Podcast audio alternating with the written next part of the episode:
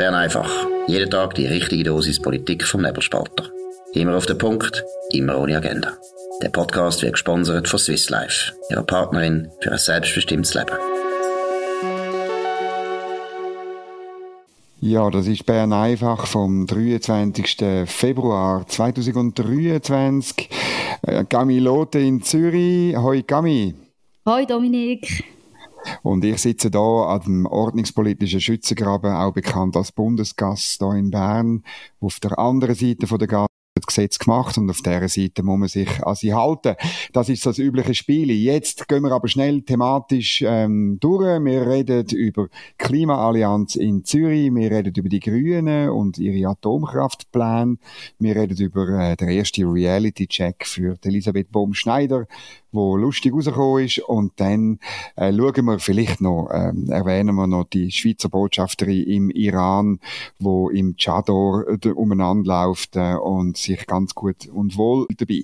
Also, das sind Themen vom heutigen Tag. Willkommen beim schnellsten wachsenden bürgerlichen Podcast, wo alle zuhören, wo sich nicht schämen, dass sie nicht links sind, sondern dass sie zur Mehrheit gehören, wo vernünftig ist. Vernünftig ist auch Isabel Garcia, die wechselt nämlich von den Grünliberalen per sofort zur FDP, zwei Wochen, nicht ganz zwei Wochen nach den Kantonsratswahlen und sie bringt die Klimaallianz, wo Grünliberale dazugehören, darum in Bedrängnis, weil bis jetzt ist es 91 zu 89 gestanden und jetzt ist es 90 zu 90. Das ist eine ziemlich verrückte Sache. Zwei Wochen nach der Wahl Partei wechseln, ähm, schon noch ein bisschen verrückt, oder? Ja, es ist immer schwierig zum Einschätzen, oder? Man weiß ja nicht, wie lange hat da, hat es da vielleicht Probleme gegeben, weißt? Vielleicht hat man das ja auch schon mal angesprochen in der GLP und es ist jetzt intern zu einem Knall gekommen, oder? Das weiß man natürlich nicht.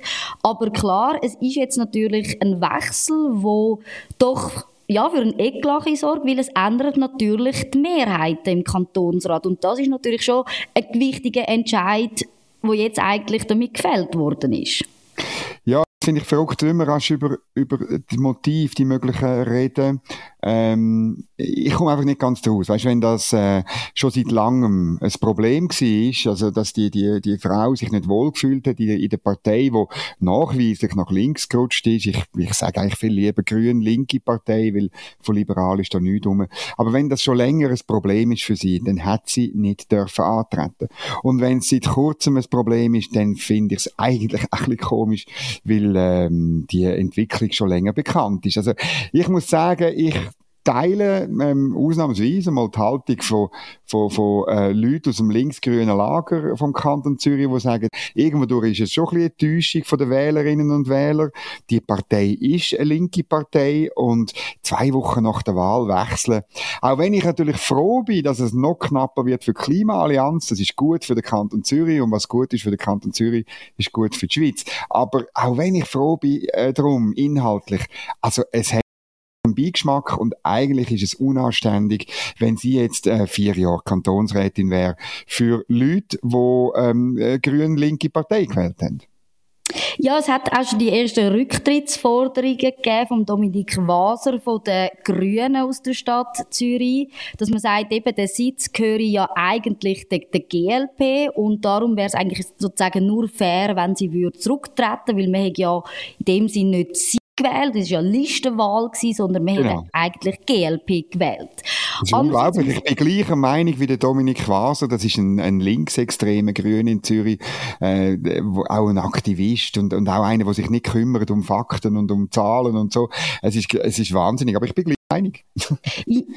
Ich bin einfach nicht ganz einverstanden. Ich glaube, wir müssen schon ein bisschen genauer anschauen, oder? Ähm, sie kommt natürlich aus der Stadt Zürich und speziell bei den Kantonsratswahlen in Zürich ist, dass die Stadt Zürich zwar ein Bezirk ist, aber gewählt wird trotzdem in den einzelnen Kreisen eigentlich, oder? Okay. Und das sind teilweise dann doch sehr, sehr kleine Listen. Also zum Beispiel im Wahlkreis 1 und 2 hat es nur fünf Plätze für den Kantonsrat. Aus dem 3 und 9. Also es sind sehr kleine Listen. Und in der Stadt lebt man doch sehr stark davon, wenn man möchte den Kantonsrat gewählt werden, von der Bekanntheit im eigenen Kreis, oder? Und ich glaube, das darf man schon nicht unterschätzen. Sie ist schon lange in der Politik dabei. Sie ist auch jemand, der in den Medien präsent war. Man nimmt sie wahr. Und ich glaube schon, dass der Kantonsratssitz, wo sie erobert hat, ist eben auch wegen ihrer als Person, dass sie sich auch ganz klar können durchsetzen. Also sie ist nicht irgendwie eine Liste von 100 Leuten und sie ist irgendwie Nummer mhm. 34 gewesen, sondern wirklich sie ist in dem kleineren Wahlkreis im Vergleich auch zu anderen in der Stadt oder im Kanton hat sie sich können durchsetzen. Darum eine gewisse Personenwahl ist natürlich schon da auch vorhanden gewesen. Ja, so kann man natürlich argumentieren, das sehe ich. Ähm, aber es ist gleich. Also auch wenn es nur fünf Sitze sind, es ist schon noch verrückt. Und so unmittelbar nach der Wahl ähm, habe ich jetzt wirklich äh, meine Mühe. Interessant ist aber, äh, die Frau äh, äh, Garcia ist ein Grünliberale wirklich von der ersten Stunde. Offenbar ist sie wirklich seit 2007.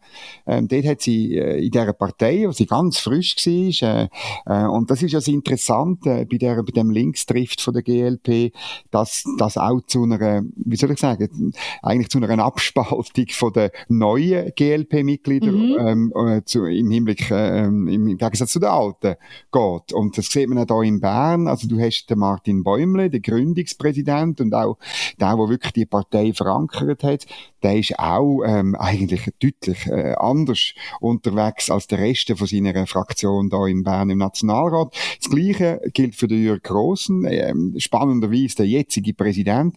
Er ist überhaupt nicht repräsentativ äh, für die grünliberale Fraktion, außer bei wirklich äh, grünen Themen dort, aber bei allem, fast allem anderen äh, ist er komplett anderer Haltung, insbesondere wenn es um Finanzpolitik oder irgendwie äh, Schulden Fragen oder so etwas geht, da muss ich sagen, oder, dass das glaube ich auch, dass das ähm, tiefer geht, als wir es von außen wahrnehmen. Das haben die Grünliberalen schon gecheckt, dass sie das nicht sollten in der, äh, austragen in der Öffentlichkeit. Und Wählerinnen und Wähler, die kommen das überhaupt nicht mit über. Ja, es ist trotzdem auch ein eine spannende Perspektive. Ich finde es aus zwei Gründen noch spannend. Einerseits eben, sie ist aus der Stadt Zürich und eben auch im Stadtparlament, oder? Und dort politisiert GLP eben genau so die neue GLP, wie du das nennst, mit dem neuen linken Kurs, oder das ursprüngliche, das Liberale, wo man doch mal ja, darauf Wert gelegt hat. Das ist eigentlich in der Stadt so nicht vorhanden. Und Gleichzeitig kritisiert sie eben das, aber ich glaube, vielleicht kommt auch ein grosser Teil von dieser Kritik, dass man natürlich GLP Stadt Zürich ist, dass doch da ein sehr, sehr starker Linksstrahl auch vorhanden ist. Ich frage mich eher, wie siehst du das für für Bern grundsätzlich, für das Bundeshaus, ist das etwas, wo man, ja, GLP vergrault ein bisschen ihre ursprünglich liberalen Mitglieder? Ja, ähm, nur wenn die das merken. Also ich finde halt nein, es ist, es ist wirklich, also ich meine, du liest über das eigentlich ja im, im nie nicht, oder? Also beim Nebelspalter haben wir es schon mal äh, ähm, thematisiert, aber ähm, in Tagesanzeigen ist eigentlich nichts drüber. Ganz selten in der NZZ habe ich über so die Verschiebungen auch schon gelesen, ähm, schon gar nicht im Blick oder irgendwie bei 20 Minuten oder so. Die Grünliberalen profitieren immer noch, dass sie ein Label haben, wo irgendwie so ein bisschen gut tönt, ja, äh, ein bisschen grün sein, ein bisschen liberal sein. Es ist so Mode, es ist immer noch eine Modepartei. Dann, wenn es dann wirklich rauskommt, oder, und Herd auf Herd geht, ähm, zum Beispiel bei der Energiepolitik, oder, wo natürlich klar auch in Jürg Grossen so tut, dass gingen äh, die zukünftigen Probleme, ohne Probleme, würden die sich in Luft auflösen und man könne mit Solar und Wind äh, alles machen irgendwie und noch mit Power to Gas, einer Technologie, die es kaum gibt und wenn eher Energie vernichtet als speichert. Also eben, dort, dort merkt man es dann, oder so bisschen, dass, dass man die, die, die Potemkinschen Dörfer aufrechterhalten. Und dort sind sie sich auch einig, die Grünliberalen. Aber bei vielen anderen Themen eben trifft es jetzt komplett auseinander, nur nimmt man das meiner Ansicht nach zu wenig wahr.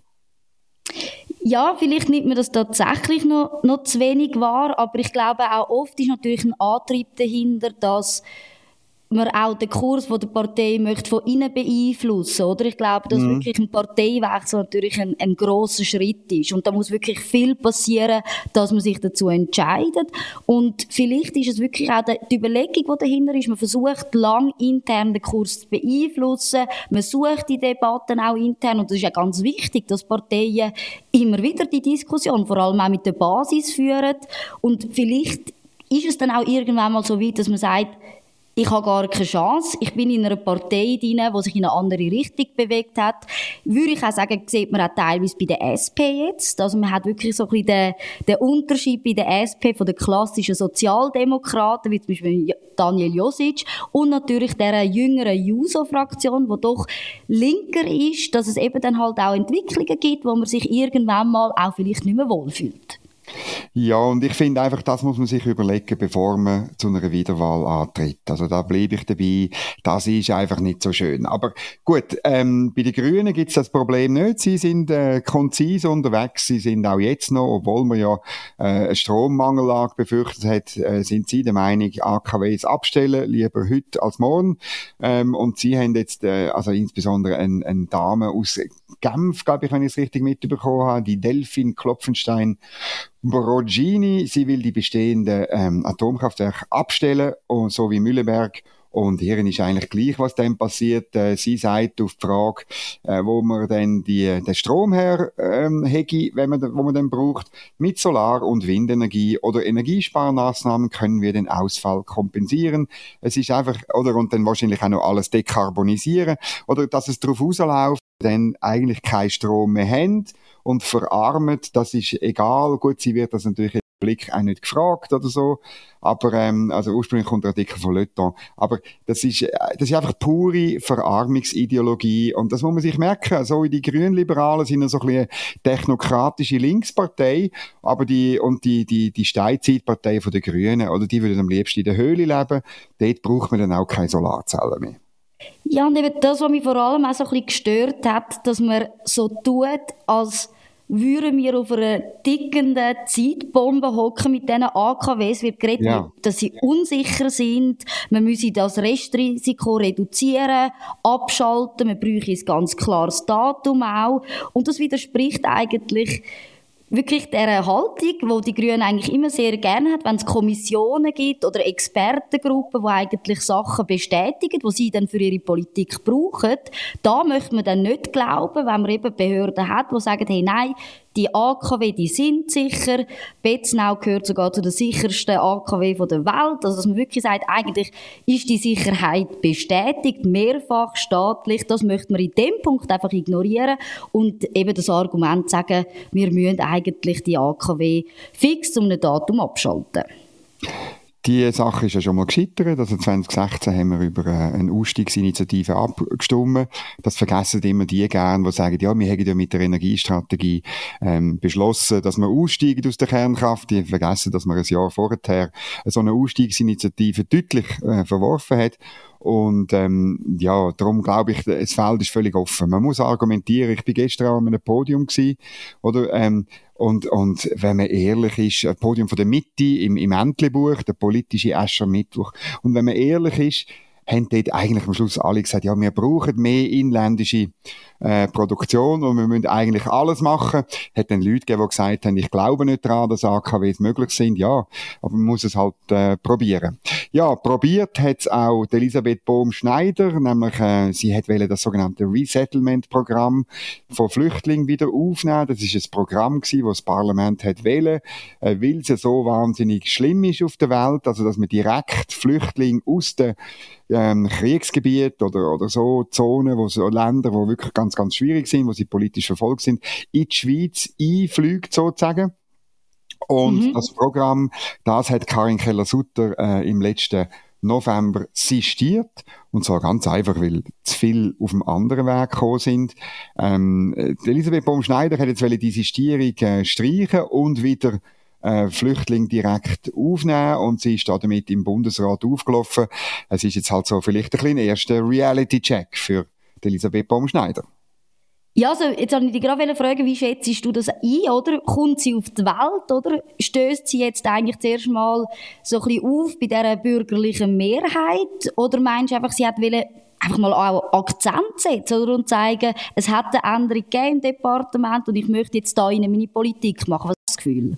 Also das hat sie intern sicher so gemacht, oder? Ich meine, die, die, die, die unter der Karin Keller-Sutter äh, äh, die guten Menschen, die es gibt in dem Departement, die haben sich so ein bisschen, so ein bisschen die Schultern ein, äh, eingezogen und, und ein bisschen gewartet. Die kommen jetzt natürlich aus den Löchern, aber es ist klar aufgelaufen, nicht einmal unbedingt nur bei den, bei den Bundesräten, bei den Bürgerlichen, sondern ganz stark bei den Kantonen, die mit einem Ansturm von Asylbewerbern konfrontiert sind, wie es eigentlich seit 2015 nicht mehr gegeben hat. Riesige Probleme, überhaupt noch Bett zu finden. Das ist wirklich äh, eine dramatische Angelegenheit. Das macht man sich vielleicht keinen Begriff. Da sind wirklich Leute ähm, dringendst am, am, am Bett suchen, einfach damit man die kann unterbringen Und dann kann man nicht noch zusätzlich äh, Leute holen.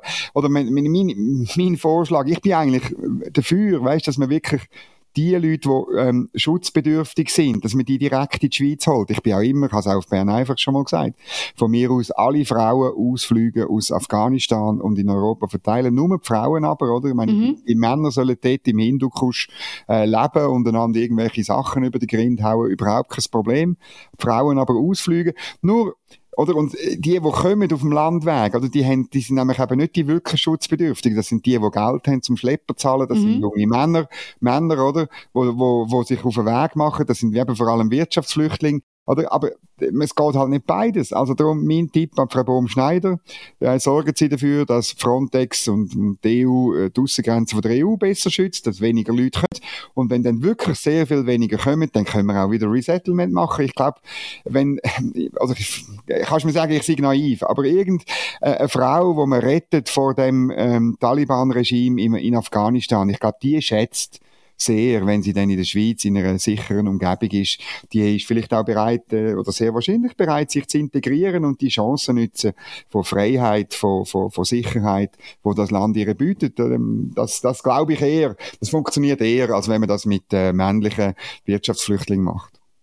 Ja, es ist wirklich eben das, was du auch ansprichst, oder? Wir haben jetzt eine totale Überlastung, oder? Und was mich auch ein bisschen da erstaunt, oder, dass sie jetzt eigentlich ein bisschen Konfrontation sucht mit den Kantonen. Und die braucht sie aber eigentlich im Moment wirklich dringend, weil Bundesasylzentren, es hat keinen Platz mehr, man hat angefangen, Flüchtlinge ja schon viel früher den Kanton zu übergeben. Ich weiss jetzt gerade, Zürich hat im letzten halben Jahr haben sie eigentlich zehn Flüchtlingsunterkünfte gehabt. Jetzt sind wir schon bei 19. Also man muss wirklich mehr Stellen aufmachen. Und Frau Baumschneider braucht ja eben gerade die Hilfe der Kantone, wie sie in einer Situation ist, wo wirklich die Überlastung da ist. Man braucht jedes Bett. Und sie sucht da die Konfrontation. Ich weiß nicht, wie ratsam das war. Ja, sie hat halt irgendwie, eben, ich nehme an, wegen internen ähm, Gepflogenheiten oder äh, internen Gutmenschentum hat sie es probiert. Lustig ist noch, der Tagesanzeiger hat ja Elisabeth Baumschneider als Kampfmaschine abgefeiert. Man hat ein Interview gemacht mit einer jurassischen Journalistin, mit der Lise Bayer ähm, äh, wirklich eine gute, hervorragende Journalistin und die hat gesagt, eben, Bohm Schneider ist eine Kampfmaschine. Brisante daran ist, dass ähm, Lies äh, Bayer kurz nachdem sie das Interview gegeben hat, zur persönlichen Mitarbeiterin von der Elisabeth mm. Bohm Schneider geworden ist. So wie man das halt macht. Jetzt ist sie an der Seite von der Kampfmaschine und die Kampfmaschine, die ist gestern äh, zum ersten Mal untergegangen. Ich glaube, es funktioniert nicht so und ich glaube, alle neuen Bundesräte müssen da eine Lernkurve anlegen. Vor allem nicht gegen Kantone, wo die Hauptlast tragen, oder? Ich meine, die Bundesasylzentren, eigentlich, äh, sie sollten ja die das aufnehmen, aber die sind längstens komplett überlastet. Ähm, das ist schon, das ist schon eben im letzten November der Fall gewesen. Und darum, ähm, hat auch die Kampfmaschine da nicht gelangt. Ja, Kampfmaschine, ich weiss jetzt nicht, ob das Stichwort passt. Wir müssen noch schnell reden über die Schweizer Botschafterin in Teheran. Die hat sich ablichten lassen in einem Ganzkörper-Chador. Also man sieht wirklich nur ihr Gesicht. Das ist umrahmt und so. Sie ist es, äh, äh, eine religiöse Stätte besuchen, wo das offenbar dazugehört. Ähm, ja, kann man ja machen. Ich finde auch die Schweizer Diplomatie soll sich wirklich auszeichnen, dass man mit allen redet, aber man soll sich nicht nur missbrauchen lassen, aber das ist genau passiert, das iranische Regime, wo derzeit äh, Mädchen und Frauen, die nur irgendwie ein bisschen den Chador falsch anhaben, äh, abknüttelt, äh, missbraucht, die ins Gefängnis steckt, bis zu umbringt, ähm, hat das natürlich komplett abgefeiert und, und letztlich die Schweiz und ihre Diplomatie lächerlich gemacht vor der ganzen Welt. Und das finde ich höchst problematisch und ich finde es einfach, äh, ich finde es wirklich brisant, dass man aufpassen. Das wissen eigentlich Diplomatinnen und Diplomaten, dass man halt gewisse Sachen nicht muss in der Öffentlichkeit machen. Ich habe auch gedacht, ist sie da wirklich jetzt einfach gar nicht oder sehr, sehr schlecht beraten worden? Ich glaube, Du hast völlig richtig, oder? Man muss den Kontakt suchen, der Austausch ist ganz wichtig. Man muss sich auch immer fragen, was kann die Schweiz zur, zur Verbesserung von der Situation auch beitragen. Aber dass man das sozusagen gesagt hat, hey, nein, das ist eine gute Idee, zieh den Chador an, gang an den Termin, lade dich noch Fotos dabei. Dass niemand gesagt hat, hey, das ist im Moment sicher nicht angebracht, es sendet auch ein falsches Zeichen, es gibt das Risiko, dass das missbraucht worden ist. Ich glaube, das, ist, das Foto ist ja nachher dann auch geteilt worden von der Seite vom Iran aus, wenn ich mich nicht... Natürlich, von der, von der Nachrichtenagentur ist es verbreitet worden wie eine Trophäe, wie ein Triumph, oder? Ja, ich bin da enttäuscht, dass, dass sie nicht besser beraten worden ist und dass man sie da auch nicht... Ja, dass man sie ihnen gesagt hat, was das für ein Signal kann aussenden kann. Ich frage mich, wie das passieren kann. Es ist noch verrückt, oder? Es ist halt der erste wichtige Posten, wo die Dame ist. Ähm, ähm, wir müssen ihren Namen noch nennen, damit das klar ist. Nadine Olivieri Lozano. Ähm, sie kommt ähm, äh, dem Vernehmen nach, ist sie so ein bisschen gefördert worden, auch unter der Frau Calmire, wo ja bei ihr ist äh, wichtiger gewesen, dass es äh, Frauen gefördert werden, als dass sie gut sind. Sie ist dann äh, an Posten gewesen, wo es nicht so heiß zu und her geht. Äh, sie ist äh, stellvertretende äh, Generalkonsul ähm, gewesen, ähm, in, in New York. Äh, sie ist ähm, äh, stellvertretende Head of Mission in Holland, also in den Niederlanden. Und ähm, dann ist sie Botschafterin geworden, aber da in Bern an der Zentrale, also wo eben auch äh, der Wind nicht so heiß weht. Und dann seit acht Monaten ist sie wirklich ähm, Botschafterin von der Schweiz in der Islamischen Republik Iran und sie sollte in den acht Monaten wirklich mitbekommen haben, was da läuft im Iran und aber irgendwo durch, irgendwo durch hat sie wahrscheinlich das komplett unterschätzt. Das finde ich wirklich schade. Und wenn man ja weiß, wie es da organisiert ist, oder jedes von diesen Ländern hat dann in der Schweiz ja auch wieder ein Büro. Und ich muss einfach sagen, wenn er eine ganz äh, frische ähm, äh, Chefin ähm, von, von einer Botschaft hat, dann muss man die Dame halt wirklich eng betreuen. Offenbar mhm. ist das nötig. Offenbar hat sie nicht mitbekommen, wie kompliziert es ist wie einfach, dass man kann missbraucht werden. Und ähm, wie gefährlich das letztlich ist. Sie hat sicher der Schweiz und der Schweizer Interesse mit dem Auftritt keinen guten Dienst da, obwohl die Schweiz ähm, natürlich viel mehr ist als Botschaft im Iran, aber ich meine, das ist, sind einfach die völlig falschen Signale. Und irgendwo durch, eben wie gesagt, man darf sich bei aller Neutralität, man darf einfach sich den Gacko ziehen und dann hinten der auch noch müssen trinken. Gut, das ist es gewesen. Bern einfach am heutigen 23. Februar 2023. Äh, Camilo in Zürich, Dominik Feusi in Bern. Merci vielmals fürs Zuhören.